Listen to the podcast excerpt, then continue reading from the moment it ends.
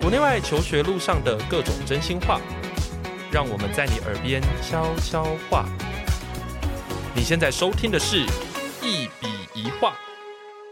大家好，欢迎回到节目现场，我是赖老师。然后今天呢，邀请到一位这个已经不能说是什么骨灰级、什么蓝绿藻级的爱徒了哈。这个爱徒呢，基本上是我所有教学的起点，就是说，大概我为什么会开始涉入教学，其实跟这位学生非常的有关系。就是我是因为他才成为一位老师的，而且我才确定说，哎，我自己真的还蛮喜欢这一件事情，所以它可以叫做宇宙大霹雳吧，就是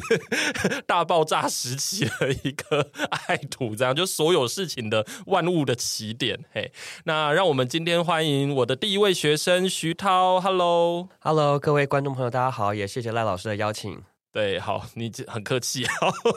好，那我先简单介绍一下徐涛。徐涛是我那个时候大概是刚退伍啦，哈，就是刚退伍的时候呢，就接到的一位学生。然后那时候是在台北康桥还在培训地理奥林匹亚的时候，那徐涛让我印象非常非常的深刻，因为我没有想过竟然有人可以在中学阶段就在念马克思。就是我那时候想说，嗯，这不是 大学在念的东西吗？但是怎么会有中学生在念这个东西呢？而且徐涛超级有想法的，因为那个时候他不仅是在人文社会学科方面就是表现的非常非常好，他同时间也在比如说像是那时候应该还有模联吧，对不对？对的对的有模联，然后还有志工，其实都可以看得到他表现的非常优异。这样就是你可以想象一下，那个时候是几年前啊？大约 过了十几年对对对，十一二年 了，大概十一二年了。就是十几年。然后那个时候，其实，在台湾还没有那么多。真的那么多的同学在做类似像这样的事情，所以徐涛那个时候就令我印象非常深刻，因为毕竟能够有执行力，然后行动力的学生其实真的是不多啦。好，所以那个时候对徐涛的所有的表现啊，都觉得哇，怎么可以有这样的学生呢？所以对我来讲，我是觉得非常的幸运这样子。然后当然，徐涛也在地理奥林匹亚上面有获得相当的成绩，当时是铜牌嘛，对不对对对，是铜牌。好厉害！ 呃所以你看，就是第一个学生，然后不仅在人文社会学科表现的非常好，然后在成绩上面也有所斩获。我那时候就觉得，嗯，这个当老师真的是一件非常有成就感的事情。对，所以我其实后来也都一直很期待，说我接下来的学生也都可以像徐涛这样子，就是不仅是在学术方面表现的很扎实，然后同时间呢，也可以对这个社会带来很大的贡献，甚至是改变。那徐涛，你要不要简单的 自我介？虽然我已经介绍很多，但要不要简单自我介绍？比如说你现在人在哪里，然后在做什么？ OK，我是徐涛，今年是二十九了。对我嗯就是赖老师的第一个学生。对对，那我在台湾的大学阶段开始就是非常的不平凡。之所以不平凡，是我是一个不务正业的学生。嗯大学读了七年，中间转学了一次，才休学了三年，然后总共有三次的创业的经验。对，哦，还创过一个政党啊，然后当然也失败了。嗯那后来目前的我呢，现在是在中国大陆，在北京、嗯经营我自己的创业公司，叫小包志工，嗯实际上是一个网络的，我们叫网约工作平台，就是通过 APP，然后我们来预约工作，随时可以工作这样，嗯然后也让所有企业客户像是叫车或叫外卖一样。很简单的，直接在通过 A P P 上找到工作者。那我这几年是从一七年开始嗯，在中国大陆，然后这几年也业务做得比较好了，也获得了这个富比士，嗯呃，富比士中国的三十岁以下的创业精英的这个榜单，连续三年都上榜了。连续三年都上班，对对对，很厉害耶！这个大家这样听起来就可以知道说，其实。徐涛的那个资历，还有他的表现，真的相当的不凡。虽然说这个过程，徐涛自己说是蛮波折的，但是其实他就是一个非常务实的人，而且苦干实干的人哦。所以你可以发现他的经历，就算是这么的波折，但是他可以长出美丽的花朵，这样子。对，就是你刚才讲的那个小包志工，因为我之前在听的时候，我就觉得哇，真的是非常特别的一个工作，这样子哦哈。那今天。之所以邀请徐涛来，我是觉得有一个蛮重要的一个意义啦，哈，就是如果我们真的把学习这件事情把它放的稍微长一点，哦，就说等大学毕业之后出社会，或者是有些人在大学期间也已经会去实习了，大学毕业之后，然后出社会，那其实很多人呢都可能会需要做很开创性的事，呃，比如说我们今天真的要去创造某些东西出来，像徐涛做的事情就是创业嘛，好，那要创造这件事情其实没有那么的简单。其实大家在高中的时候都会去想说，哎，自己的孩子或者是哎，比如说如果你自己是高中生的话，你可能会觉得说，哎，那我到底可以做什么东西出来，然后可以去影响世界，或者说可以去改变我们正在面临的哪些问题。说归说，幻想归幻想，其实这件事情是非常困难的。那徐涛对我来说算是一个非常好的一个范例啦。哦，就是说，如果大家真的想要做一些开创性的事情，大家可以参考一下他的经验，这样子。你要不要简单聊一下小包志工是什么？ OK，我想提到我现在的工作之前，我想先讲过去发生了什么。可以，对，在高中的时候，也嗯就当时还是赖老师的学生的时候，当时因为二零一一年是日本三一一的地震海嗯啸，所以当时呢，就是身为学校的学生会长，我想说我就办了一个募款活动。嗯，结果没想到，高中生我们不要小看自己的能量啊、因为我们就自己拍影片，然后写歌词，嗯哇哦然后自己设计所有义卖的物品，在学校，然后还有其他各个学校，就办了一场募款活动，一周之内募到了台币四百万，嗯这是在二零一一年的时候。对，真的很多哎、对，二零一一年的时候，然后后来捐给了这个红十字会嘛。通过那一次之后，我才发现，其实一个学生只要你愿意，你的影响力可以很大，而且一定要找到自己的相对优势。我觉得相对优势是说，其实你说财务上面啊，或什么国际事务等等，你会觉得它是大人才做的事情。嗯嗯，我学生可能不太去接触到这个。可是我觉得你回头去思考一件事情，是用创意的行动做影音，这东西其实是学生的专长，甚至对你爸妈可能还不如你。嗯，所以，当我们找到对的工具去发挥的时候，我们影响力是可以很大的，啊、嗯影响力可以很大。从高中开始之后，我就慢慢做了很多的公益活动。所以大一的时候，我办了一个环保团体，叫做“校勇地球青年联盟”，简称校盟。然后，嗯然后啊，简称校 盟。OK。啊，这名字是越来越短，因为一开始不会取名啊，哈 哈哈一开始不会取名，就当时就是没经验，但就是不懂，所以就一次一次尝尝试。对那我们最有名的应该就是台北一零一每年跨年晚会，当时就是从二零一二开始，我进到大学那一年，每年跨年晚会都有一群大学生到现场去捡垃圾，哦嗯然后我们去呼吁环保，意思说垃圾不落地嘛。那从那之后，连续三年台北市的跨年晚会的垃圾清运总量连续三年下降，嗯直到之后我们这个活动都不用办了，因为大家已经养成了习惯。对，所以我觉得这就是一个社会实哇嗯验、社会行动。带来一个很好的成果，然后我很感动的是，那时候连续两位的台北市长是当时是郝龙斌跟嗯后来柯文哲，都说我这是最有感的一件事，嗯 啊、都评价我们这个青年职工的这些活动，所以后来办了这个公益的活动之后，我就觉得，诶，我发现台湾的公益组织，因为我自己接触到好多，我发现台湾公益组织常常会有缺乏人手的问题，嗯，因为台湾两千多万人，结果有五万家 NPO NGO。其实我们听过的、能够讲出来的就那几个大的，是那其他这些很多罕见疾病的或者更小的一些主题的，其实你根本不知道，然后他也没有机会接触到你。嗯但他这样的组织更缺人手，是更缺资源，更缺能见度。嗯但他又不懂得数位的行销，他不知道该怎么接触到、触及到、reach 到我们每个人。对。所以后来我想说，我如何解决所有公益组织的问题？所以我成立了维乐志工。哦，维乐志工就是台湾第一个做志工的 APP。OK，、嗯那我当时就是一家一家拜访，通过各种的关系啊、朋友啊、牵线啊、主动联系啊，在一年之内，我们让一千多家的台湾 NPO 上架到我的 APP 上来。哇，然后来招志工，然后嗯我也努力在全台各地的校园，也有两万名的学生志工加入，对，所以维乐志工在当时也成为台湾一个我觉得是学生做志愿服务一个很主要的一个工具之嗯一，叫维乐志工。当时是一三一四年、o k 但是这个不赚钱，哦对，是我刚才因就为要问你一个问题，就是说，那这个有赚钱吗？它是一个公 益，它是一个公益项目，所以其是嗯实当时是勉强打平。为什么？因为有很多赞助商，对很多赞助商让这个勉强打平，但它绝对不是一个可以赚钱的东西。所以对于一个学生来说，我可以花点时间做这个事，但是它不是我的生涯。维乐志工时期，我就开始思考，有什么东西是对社会又有帮助，又能够养活我自己，还有我的伙伴们，不能消耗热情。让大家饿肚子。如果是这么做，那我觉得就不是一个成功的创业者，它也不可持续。所以后来呢，我成立了 Answer for Taiwan，跟几个合作伙伴一起，当时台湾第一个网络的网课平台，因为当时是想说打击补习班，OK，、所以成立一个 Answer for Taiwan。当然最后失败了，因为我发现传统教育的这个体系力量太庞大。 但还有一个原因啦，其实还有原因是当时还没有爆发新冠疫情，所以家长很不愿意说孩子为什么在家里看着电脑上课，应该有个老师盯着他。对啊，所以当时网课的概念还比较没有那么受欢迎。虽然我认为这是个好的创业模式，嗯对，因为我觉得我不需要在火车站旁边租个黄嗯金的这个教室，然后高价请名师过来教学。对，我为什么不能找大学生生教高中生，高中生教国中生。我一个台大的学生，其实他就可以让很多高中生觉得他教的东西既有内容，而且又真的有实战经验，这样就够了。所以我又降低了老师成本，又降低了教室的成本，其实我就没什么成本了。是所以我当时想说做一个很便宜，甚至可以免费的网课平台，但最终还是失败了。所以之后我总共在台湾三次的创业经验，嗯嗯，最后我在思考我想做的事情究竟是什么？对，有什么东西是真正能改变世界的？所以我的想法很简单，是我思考身为一个年轻人，对我的相对优势嘛，我认为网络是优势，是我善用科技的力量，嗯嗯，但科技的力量，网络它可以革命很多东西，是就比如说现在大家都是线上电商买东西，很少人会在线下逛门店了。是 OK，或者是现在大家都是通过轿车的 APP，或者是通过这个订外卖的平台，嗯甚至我们旅馆都可以找 Airbnb，对吧？就有很多种方式，网络在改变食衣住行各种场景。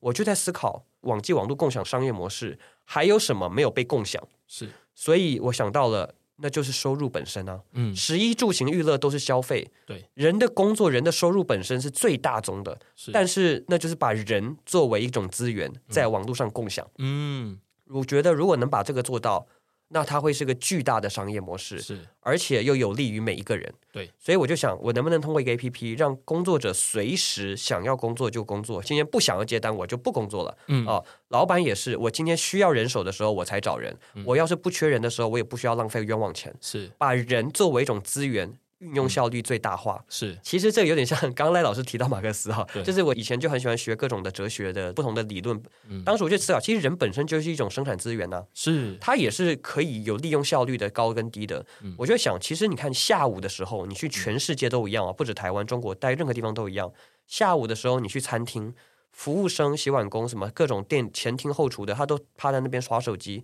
为什么？因为不是用餐时间。嗯对可是他全职的员工，他只能在店里面。是所以老板不愿意付更高的薪水，员工也觉得干的也不太好， 不开心。这个就是什么？这就是人力资源没有发挥最大效应。是再加上很多管理效率是很低的，比如说很多时候电影院 KTV，他可能晚上去唱歌，晚上看电影，所以他不需要全职员工，他就要你 part time。嗯，可是这些 part time 人很难管，对所以你就发现需要拉一个 line 群组，发班表，今天提醒他你一定要来，明天记得不要请假啊。对 会需要花很多的管理成本、沟通成本，还有招聘成本。比如说，是嗯你现在打开很多的人力银行网站，然后你去花钱买简历、打电话，一个一个约面试。嗯我想有没有办法让工作者在 APP 上预约一份工作，人是到现场不用简历、不用面试，嗯直接就开工？嗯这听起来有点太理想，但其实是是做得到的。因嗯为其实你想想哦，我们通过 Uber 啊这种就是你坐车的平台，对其实等于你是雇佣了一个司机，是他替你开车三十分钟。对，但是你需要知道他是哪里人、几岁、男嗯的、女的，你需要知道这个吗？不用不，需要他能把你送到目的地就可以了。嗯反过来说，今天你一个餐厅、一个超市，你需要一个收银员，你需要一个服务生，他其实能把你这个桌子擦干净就好，是结账的时候呢不要扫错码就好。是所以其实他是谁不重要，是为什么需要面试、需要简历、需要来来回回很多背景调查？其实不用，嗯只要你相信平台，这就能够成功。是所以最终，我现在小包志工，这是我现在的品牌，在中国，我目前我服务者五万名，每一天在我平台上预约工作的人，很多哎啊、然后还有八千家的企业客户，嗯目前分布在北京、上海、深圳、广州这些城市，哇哦在中国大陆的主要的一线城市的商圈。你要是去餐厅吃饭，都会碰到小包志工的服务生，都会碰到都会碰得到。那为什么？因为我已经成功的让很多学生、家庭主妇，嗯还有很多毕业后的人啊，退休后的人，或是本身有全职工作再额外兼职的人，对他都可以通过我平台随时找到工作。是学生要兼职的时候，一般是 part time 嘛，对其实很多时候时间很难刚刚好，嗯他可能学生说我我二四六可以，老板说你一三五要来，是那没办法，所以最后这些都匹配不上。但是我能解决这个问题，对不管是学生，我就一次性的有时间过去就可以，他不是是 part time，是 one time。对，OK，家庭主妇也是，早晚送孩子上下学，你中午是有空的，是也许你随时可以到家里楼下的一个面馆去帮个忙，完全可以。嗯嗯嗯是而且刚好面馆老板周五需要打包员，因为大家都是订外卖了。对没错 所以老板需要人的时候，跟你工作者有时间的时候是可以 match 到一起。可是是过去没有一个好的工具，对，所以我就解决了这个。最终是什么？我简单讲哈，最终我就把你 A P P 上预约工作、排班、考勤全部都解决了，对薪资的结算、支付。全部经过我平台，对所以你也不用担心老板拖欠薪资，全部都不用担心这个问题，嗯你只要信任平台就好。对所以我解决了所有的这个问题，让老板可以节省百分之四十的人事成本，工作者还可以增加百分之二十的收入。是对，哇，听起来其实某程度上是在改变制度。哎，你这样子应该会挑战很多人力中介公司。哎，是的，是的。其实我在中国现在得罪了非常多人力资源公司、劳务派遣公司，是就是这种人力中介。但是中国的政府还有很多的工作者，尤其是底层工作者，对我是很感谢的。是其实我常常会发现，真正的创业者，我们的动力来源其实很多时候很简单。一个社会其需实求。其实钱是一回事嗯，但最重要的是，当我看到一个洗碗工大妈，嗯真的是抓住我的手跟我讲，说是谢谢我帮她凑足了她女儿的大学学费。嗯因为这是从农村来到北京工作的，是嗯然后他其实文字都不是认得很多，但是他希望他孩子可以改变命运，但他没这笔钱，对，所以他能够做清洁、打扫，可以洗碗，可以做任何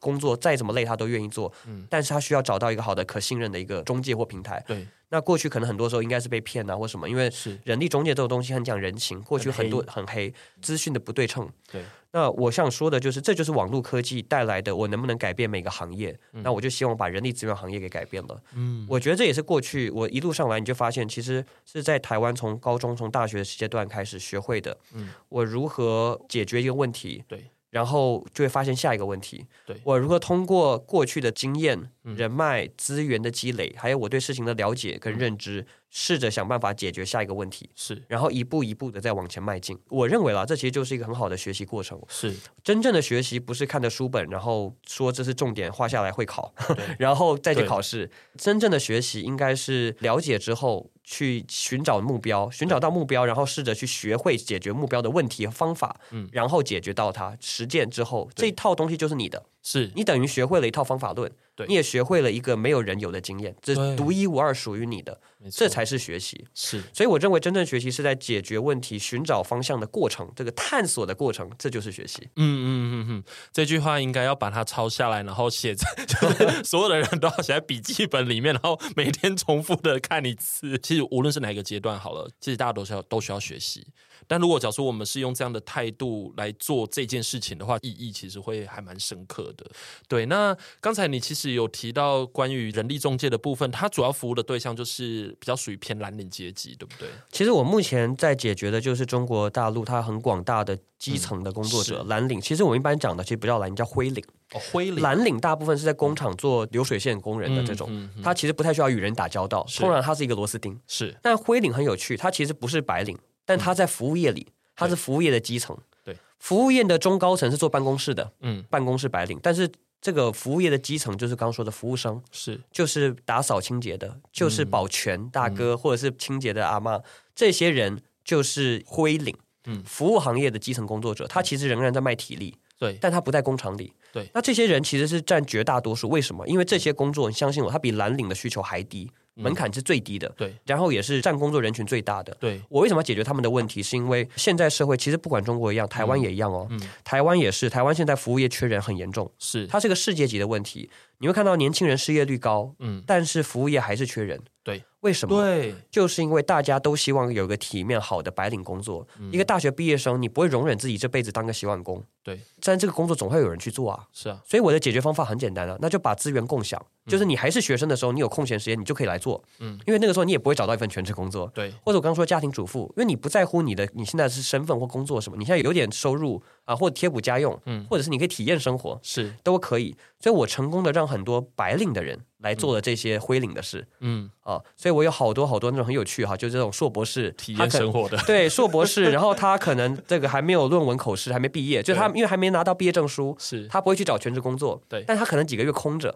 对，他就可以今天来洗个碗，明天去当个保安，坐在那边当个保全大哥是啊、或者呢后天可以去 KTV 做服务生，他可以体验各种生活，可以从早餐店一路做嗯到烧烤店啊、从早到晚，所以。对于这些人来说，他是高学历、高知识分子的人，但是他不会觉得我就是洗碗工，他会觉得我是一个自 由 working holiday 自由之类工的，作者，他是一个很灵活的自由的工作者。是那这个形象一改变之后，我吸引到好多本来不在这边的人，嗯所以我真的解决了他们的生活跟就业，我也解决这些企业缺人问题，就是因为我换了一个方式去思考人力资源行业。啊，所以你创造了一个新的劳动力，是的，而这个劳动力过去可能是被浪费的，或者不存在的，嗯它过去是不存在的。嗯，因你为它看有点到像是被制度锁住的一个东西，，对，我再比如，其实很多时候，你看嗯台湾也一样，巷口可能有个牛肉面店，老板是一对夫妻，他开店，他可能周末的时候缺人手，他也不会什么用个什么 A P P 招人什么也不会，嗯他现在就是讲说啊，家里亲戚哪个小孩你就别出去玩了，还帮个忙，嗯嗯嗯嗯所以这个就不是 G D P， 是他没有是创造出经济效益，对但是他也不懂得去拿什么找人力中介这种小的面店，他不懂。对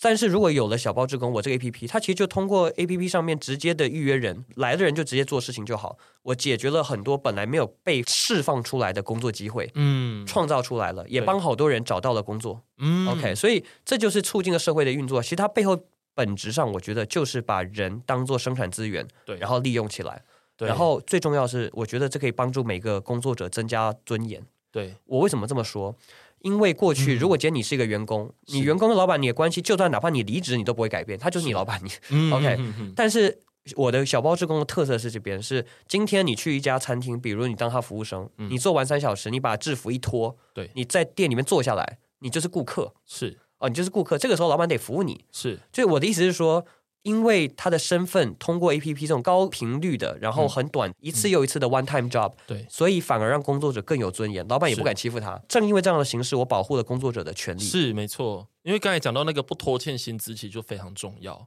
就说作为一个大家都可以信任的一个媒介，然后由这个媒介去执行大家原本最在乎而且是最有问题的部分。没错，对，那我就觉得这个整个过程真的还蛮不错，而且马克思应该没有想到自己的理论会被这样使用。我觉得这是一个非常好的一个案例哦，就是说我们在念人文社会学科，常常会觉得我们念人文好像没什么屁用，就文组无用论这样子。但是其实不是啊，因为我们可以去重新的去看到人的定义，或者是什么叫做劳动力，然后从这个很基本的界定里面去看，什么样的状况是在这个时代里面是合理的。它可以产生出很多这种反复的，然后以及比较颠覆性的一个思辨的一个力量，这样子。没错。其实我想说的就是，身为一位文组的学生，哈 哈嗯过去在台湾一般社会当中，我的同学们或是身边的很多长辈们也常会质疑说啊，我嗯不是学医，不学资工啊，不学工程，是不是未来的发展会受限？对但我会认为说，其实文组学生最重要的点不是你学会了什么技能去执行那个技能，嗯，那个属于理工思维。是 其实文组学生不是你培训到了什么技能去执行它，而是你学会了某种思维方式。嗯，这次文组培训的就是思维方式。是，不论你是历史啊、地理啊、哲学啊、什么语言，它其实培训的就是一个思维方式。嗯而你如何利用你这个思维方式，重新去看待你所处的生活、对，你的社会、你的环境，就找得到你能做什么。是当你能够找到一个独特的你能做什么的观点，嗯这就是你的价值和优势啊。是啊，所以文组学生的创意这件事情其实是被低估了的。嗯，是远远被低估。像我就举我前面讲的我自己的这些故事，嗯比如说我因为自己创过校盟、创过维乐之工，我发现很多公益组织的问题，我也发现了教育的一些问题。嗯对，嗯所以我如何去改变这件事情？所以为什么后来还成立一个政党？对当然后来失败了，叫嗯台湾社会福利党。嗯，哦，其实我们推广的就是社说福，党对社社福党曾经才是政党票的其中一个选项。哇哦 就我就想，当时想法是。我不要去管蓝绿啊、政治口水啊一些这些问题，嗯我想说更多关注民生、关注社会福利。这段期间，后来我也成为这个新北市的青年委员，还有教育部的青年署的青年委员，嗯也试着去参政。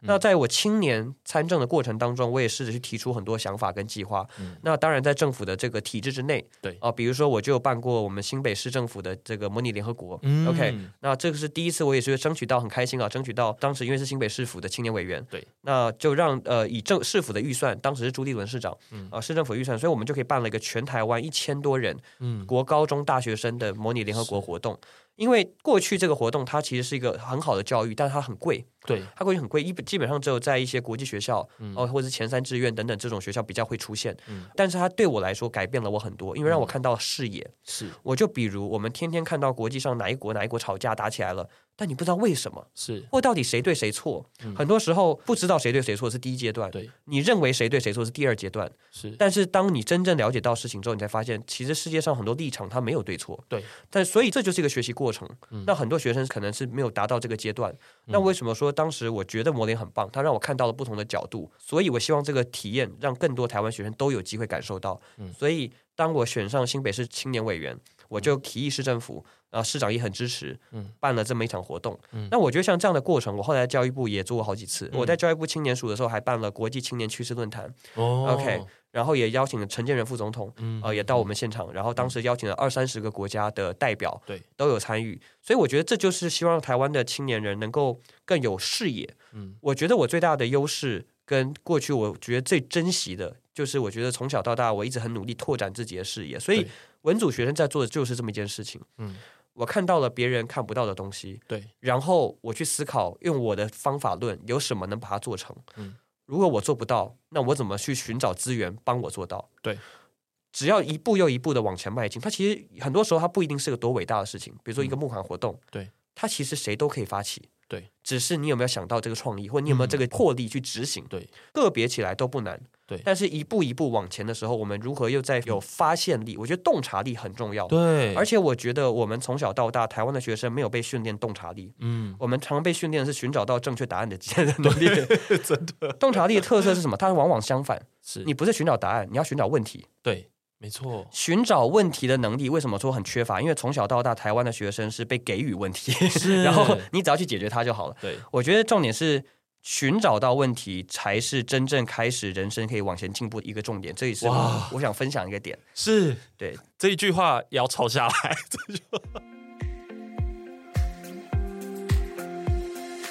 如果你喜欢我们的节目，别忘了订阅，这样每一集最新的内容就会自动推送给你哦。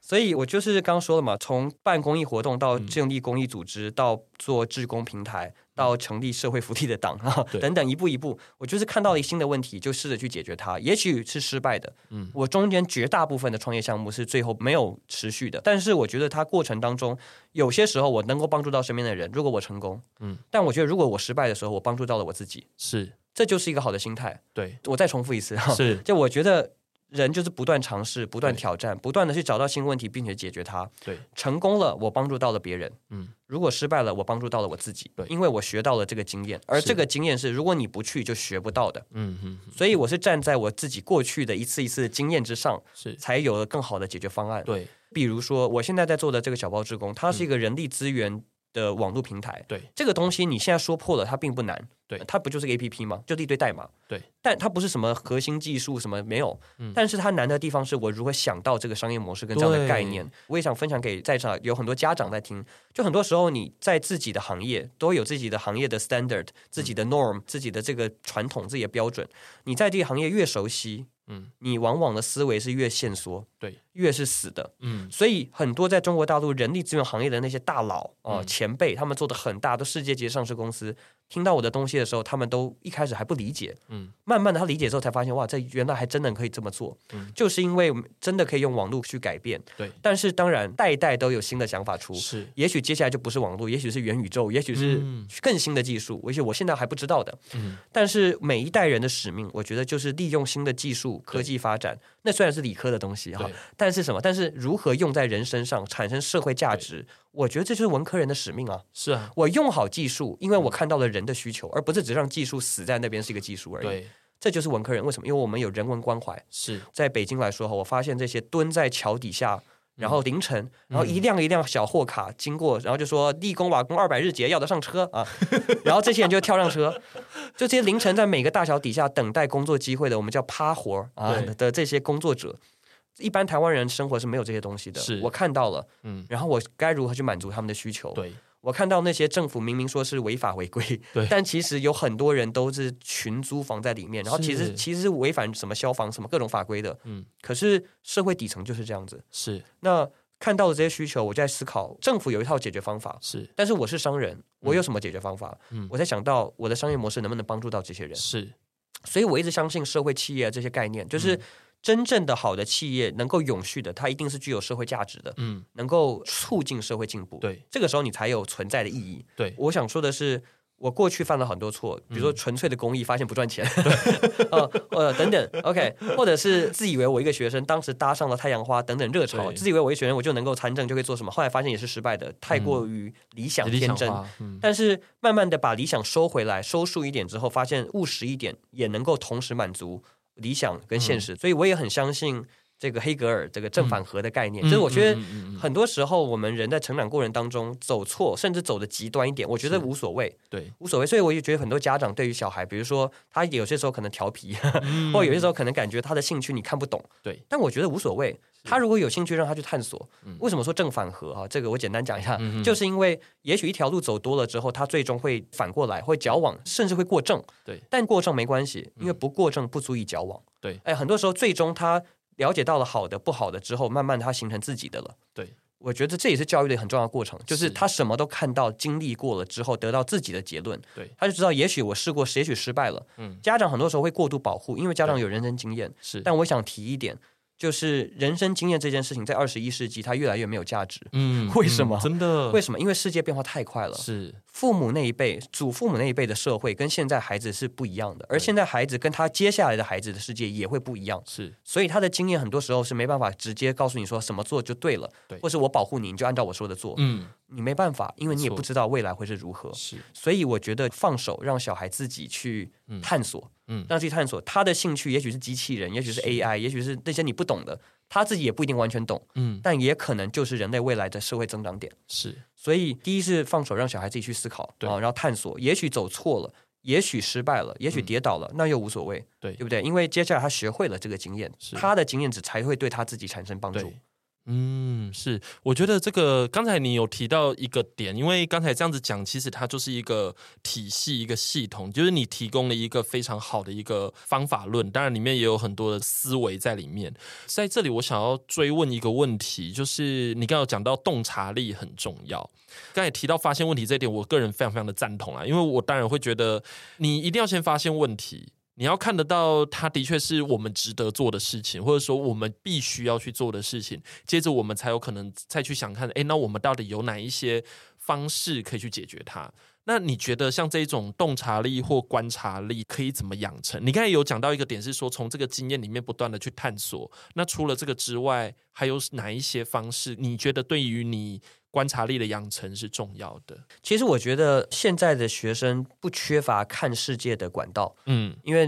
就就现在不不管从电影啊、书籍啊、电视剧啊，然后 YouTube 或甚至 Podcast，OK，、嗯就是你洞察世界的管道其实是不缺乏的，甚至是资源是泛滥的，资讯是泛滥的。所以我觉得第一件事情是培养个兴趣爱好。为什么这很重要？我比如说你喜欢读历史，像我，OK，我那我就可以看历史剧，我看电影，我看书，我看小说，我看什么，对不对？所以我就有获得很多相关资讯的方法，而且是我有兴趣的。你喜欢艺术，你就看艺术的；你喜欢地理的，可以看地理的，对吧？各种领域的都没有问题。OK，有些喜欢军事，可以看军事的，没有嗯是问题。所以第一个是培养一门兴趣爱嗯好，然后不断在世界范围内收集它的资讯。嗯为什么？因为这个时候你就培养出自己的一套世界观了。对，这个是只有你自己拥有的。是然后再往下就是，当你有一套自己观察问题的方法的时候，比如说我学了历史地理，嗯所以这个时候我看到一件问题，我一定会看到它的时间空间维度。是，所以我比如我就可以找到什么问题，我就发现说，你要是只生活在台湾，然后你不去了解别的东西，我会觉得我生活日常很日常。对。但当我举例，但我知道美国的小孩，可因为我之前读国际学校，嗯我知道，诶，美国的小孩他可能下午三四点放学了，然后嗯就开始踢球，然后就开始朋友们在玩。我就想，诶，台湾的学生为什么要读那么久的书？对我是因为有时间跟空间维度对比，嗯，或是以前的小孩是不需要这样的呀。是其实我的爸爸妈妈、祖父祖母那一辈的时候，也是很早放学就自己在家里到处玩，朋友就开始 就开始到河边到哪里就开始玩了。对，所以为什么一定要是这样？他如果教育不一定要是补习到半夜，如果不一定要是这样的话，那为什么变成现在这样？是，所以我因为发现了这个问题，我才提出说好，那我要做一个教育类的创业项目。我是因为首先先认知到，不是每一个人，也不是必须要是如此，嗯，这就是先发现了问题。是但如果我不了解美国，不了解日本，不了解过去的台湾，那么我就不会发现这会是个问题。是 OK，所以首先先认知到，我通过我学历史地理，嗯我有了时间空间维度的思维训练，我同向比较了，横向、纵向比较了各个地方之后，我发现自己所在的环境的问题，是然后我提出解决方法。那我解解决方法很简单，是学生要考试、应试、升嗯学，这个是需求。是，但是为什么一定要这么贵，或为什么一定要这么麻烦嗯， ？OK，我能不能不要让孩子披星戴月的回家？是，所以我能不能家里上网课？嗯所以我就做了一个网课平台。对，我先认知到问题，然后对试着去解决它。那我想分享几个点。是第一个是我刚刚说了，是必须要有很大的格局，这格局不用很难，对，因为现在社会的媒体太多了，媒介太多了，嗯，只要有一个兴趣，你家长都不用管，孩子自己会天天去学，是他只要有兴趣，他就听， 他就会去听。一个讲的好的老师，连讲数学你都会想听。嗯 OK，这这啊、这就是我想分享的。其实有兴趣之后，他会自己会去学的。他的那个思维被训练起来，看什么东西他就有一套思维，对他就拿着那套思维去看待问题，就会找到问题。嗯嗯，然后呢，就会思考到他能怎么去改善。比如说，我是因为在台湾社会曾经做过志工的平台，维乐是志工，所以我在想过，其实可以通过 A P P 预约人这件事情。嗯，但是呢，志工它没有商业模式，是我不可能向 NPO 收费，我也对没办法向志愿者收费。嗯可是如果今天我做的是企业用人呢，嗯企业绝对愿意付费，是他甚至愿意付很高的费用，如果能帮他解决这个问题的话，嗯所以他就有商业模式了。嗯所以如果我没有在台湾当时做过一个不赚钱的对一个纯公益的项目，如果我没有这样的经验，嗯那我在大陆现在一个商业性的公司，我就不可能做成。是，我想说的是，很多时候不要觉得当下走的是一个歪路对， ，OK，是一个浪费，或者有可能是跌倒了，或是嗯，浪费了青春，其实都不是。嗯每一个过程，每一个过程在你人生当中都会留下绝对不可磨灭的一个不可以被遮挡的一个价值，是它都是足迹。嗯然后最终你会慢慢的，甚至是无意之间，你会慢慢发现，其实人生过去的经历都串起来了，是因为它都形成了一个独一无二的你。对，这个时候，当我在做这个创业项目的时候。就是别人想不到的，别人会说是你怎么会想到这个？嗯其实不是因为我比谁聪明，比谁厉害，嗯可能只是过去经验刚好涵盖到了这个部分。对，所以我觉得人就是关注到当下，不要太过焦虑。对很多家长、很多学生都会焦虑，不要是焦虑未来怎么样，嗯你就思考你现在喜欢什么。是，只有专注在你真正喜欢的东西上面，我很相信一万小时定律哈。对， 嗯你真正喜欢的东西上面，你花了足够的时间，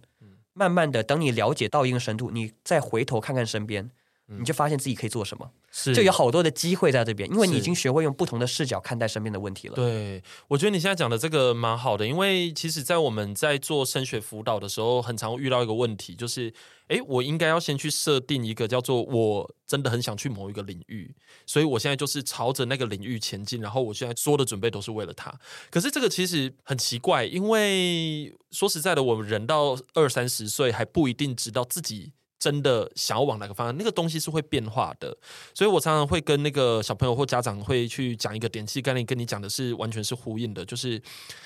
你要确定的是当下你要做的事，因为我们对未来有很多东西都是不可知的。那我们也要相信，就是经验会带着你往最适合你的方向去走。这样，所以我告诉大家的一个很简单的一个方法，就是你只要确定当下你做的那件事情是你喜欢的，或是你觉得有意义的，然后你愿意做的，其实就够了。没因错为，剩下的东西都是会像你刚才讲的，它就是一个一个经验，然后不断的累积，然后让你去看到那些东西，而且在这个过程中，它会长出机会。没错，所以我真的认同这个，也是我的价值观，就是嗯如果我现在很明确，是，我现在在北京是一个创业者，我会把是我台湾的刚说的这些什么青年委员，把很多社会职位都卸下来了，嗯我专心一意做我现在的事。但是那是因为我已经确定了这是我的目标，嗯嗯我找到目标，我愿意为了他牺牲所有其他一切。是那我现在目标也很简单，比如说我现在是二十九岁，我目标是三十五岁之前拥有一家自己的上市公司。嗯这个目标很明确了，是而且是我全力做就有机会拼到的。嗯对 OK，但是在此之前我是没有那么明确的目标的，所以我建议所有的同学们，第一是有明确目标非常棒，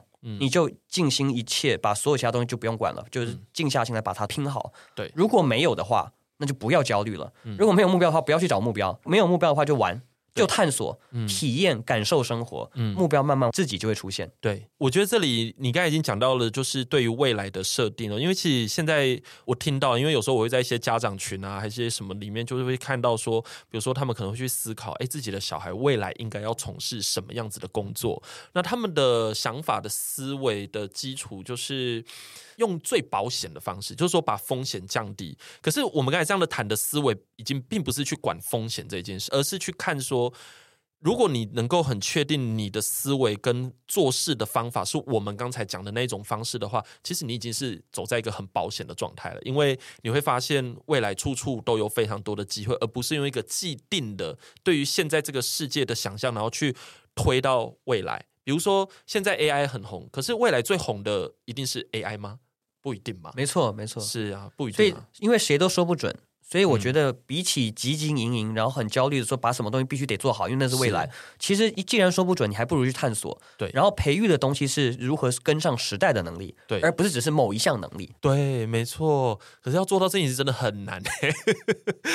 其实我们刚才这样讲，大家都会发现，就是你的那个学术背景，或者是你对事情的了解，其实面向是非常非常广的。你是如何让自己会的东西这么广？除了刚才讲的这种各种经验的探索之外，我觉得过去人生经验当中，嗯我认为很幸运的一点是，嗯首先我在国高中就是这种国民义务教育这段期间的时候，我当时很喜欢学很多东西。嗯就第一个是，首先我的兴趣够广泛，是，几乎涵盖了人文社会的各个领域。嗯我也喜欢政治，喜欢经济，我喜欢这就是人文社会各个领域，我基本上涵盖了。所以，觉得跨领域的兴趣嗯，真的很重要。所以嗯，这个兴趣，我觉得怎么培养，真的就是要都去试试。是哪怕当下不喜欢，你没关系，对就嗯试一试，而且可以从简单的开始。没有人说一定要成为全才、对 o k 你都涉略一点点，增加自己的宽度啊，这嗯是第一。第二件事情是，我觉得我第二件幸运的地方，嗯嗯，是我在学校的时期学了很多知识，嗯可是我到了社会当中的时候，我学会了社交的能力。嗯一个是读知识，最后是读人，如何读懂人，这是我在社会上快速累积。而且为什么说这个幸运是我从大学开始有好多创业啊、有好多的这个这样的经验，所以我加入了一些政府部门，加入了等等，还有很多商会啊，很多大学的时候我提早就接触到了这些，对，所以我很快学会了如何读懂人。嗯这两个能力加在一起，我认为其实就是一个理想跟现实。对，快速了解理想跟现实之后，才让我在大学毕业的时候已经累积了一个世嗯界观。这个世界观不是傻傻天真、傻白甜的觉得对哦，好美妙的世界，我一定对要怎么 样。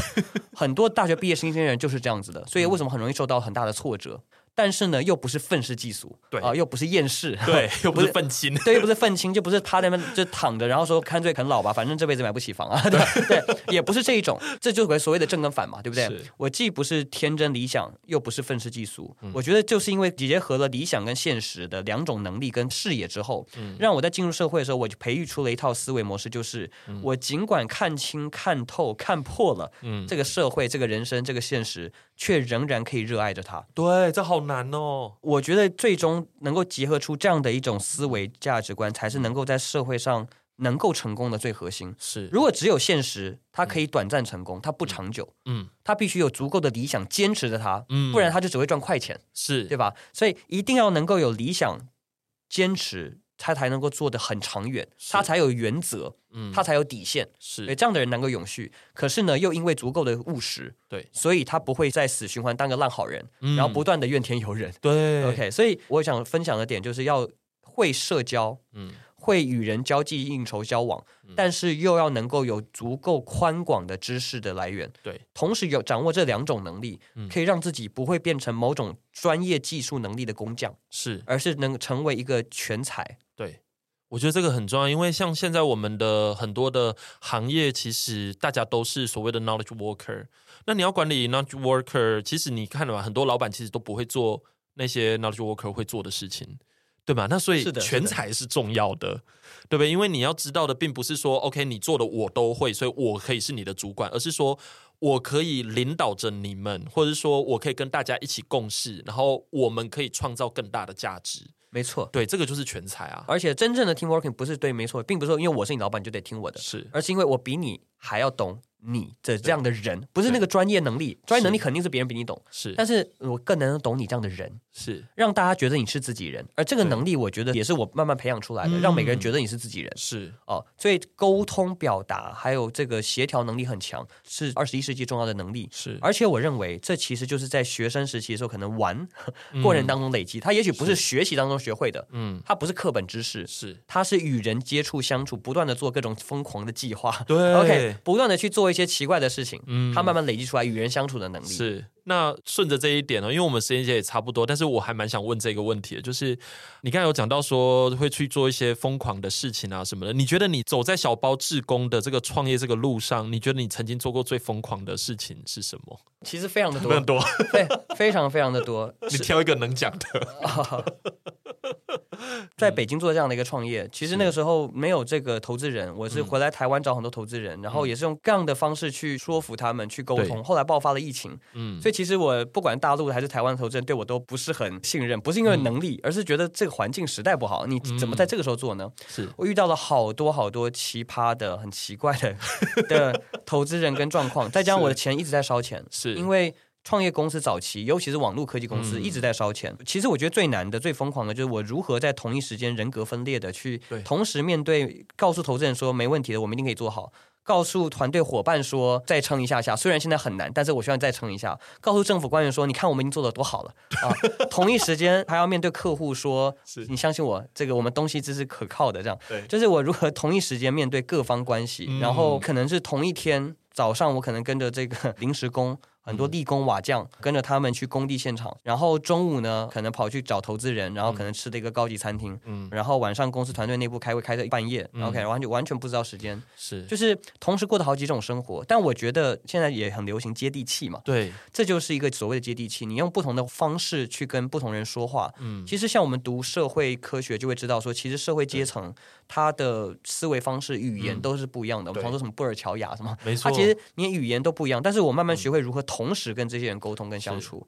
嗯所以我们就遇到说很多那种当地的这种大妈，她可能这个连她自己家开的那个店的那个店名她都念错，嗯真的是这样的一种大妈。结果聊的吃烤串吃到半夜，她儿子回来还硬要她儿子拜我为结拜兄弟，嗯 OK，就是对 因为因为已经聊到他都已经 就感动了，他一对直等于把我当做这个家人了这种感觉是。就我要让这些打工者把我当家人，是，我也要让投资人把我当家人。对我要让投资人相信说，他现在给我几千万的钱，我不会辜负他。对，虽然他每天不知道我在做什么。OK，啊，虽然他每天不， 这什么意思？因为投资人从头到尾都不知道我在做什么对，他们从头到尾都没看懂，是，但我还是得要试着拿到他们的信任。对，这就是一些非常困难的一些事情。是，我想说的点是我慢慢学会，世界上没有什么真正比我厉害的人，嗯，但也没有什么真正比我差的人。对这句话可能有点难理解，但我想说的事情是，我觉得摆正心态对，很重要。学生往往会陷入在这两种极端当中，要么很自卑，嗯对，觉得我什么都做不到，对，好像我能力不行，我好像考试不行，是老师骂我，家人骂我，好像我就不行，没错，会很自卑，觉得世界好像很大，什么都小心翼翼，什么都不敢做。嗯进到一家新公司，好像觉得一切都是玻璃做的，怕碰坏了任何东对西，手足无措。嗯，要么就太过自大。嗯其实你没这个经验，但是你就觉得说，哎，你看我是名校，就必须得对我如何？嗯其实没有，其实你只是新鲜的肝。啊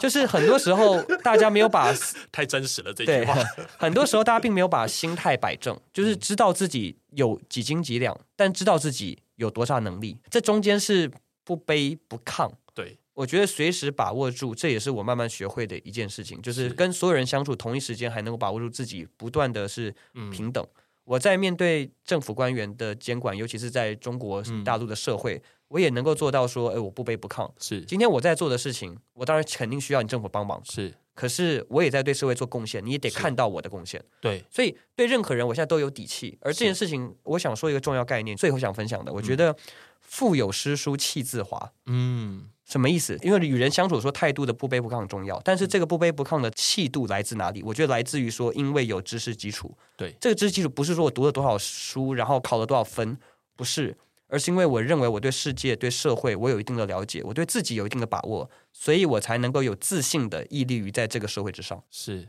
嗯，我觉得这些分享真的很重要。我其实今天非常非常感谢徐涛特别花这时间，因为毕竟回来台湾的时候，那个时间真的是非常的紧凑。今天我们这一集真的是在各种时间压力之下蹦出来的东西。然后我觉得刚才听完徐涛这样讲，我其实也蛮开心的，就是他今天愿意花这个时间来跟我们分享这么多东西。基本上今天的你知道五十分钟，接近快六十分钟的这个访谈，没有任何一丁点的讯息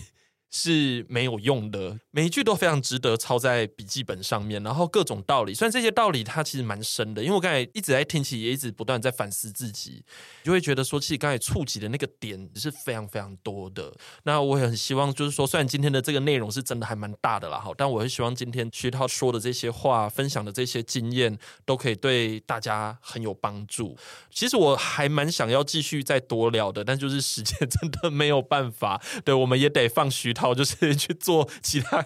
也一样很有意义的事情，这样子哈。那如果大家觉得今天的这个访谈啊，哈，对大家都已经有带来一些收获跟帮助的话，或者说，哎，有些东西讲的蛮快的，或哎，有些东西好深哦，那不妨再重播一下哈，就是来听一下那每几个点，然后把该写的东西写下来，这样，因为我觉得里面真的有蛮多人生的金玉良言。虽然徐涛的人生也才不过到二十九，但是对人生的体悟显然的是非常非常多。那我我个人也觉得，这个就是读人文社会学科一个非常重要的特质，就是一直不断的在反思跟重整自己的思绪，然后再采取更合适的一个决策的一个方式，这样子。好，那我们今天的节目呢，就到这个地方，非常谢谢徐涛，谢谢你，谢谢赖老师，也谢谢所有的听众。对，谢谢谢谢。好，那我们就下一次见喽，拜拜。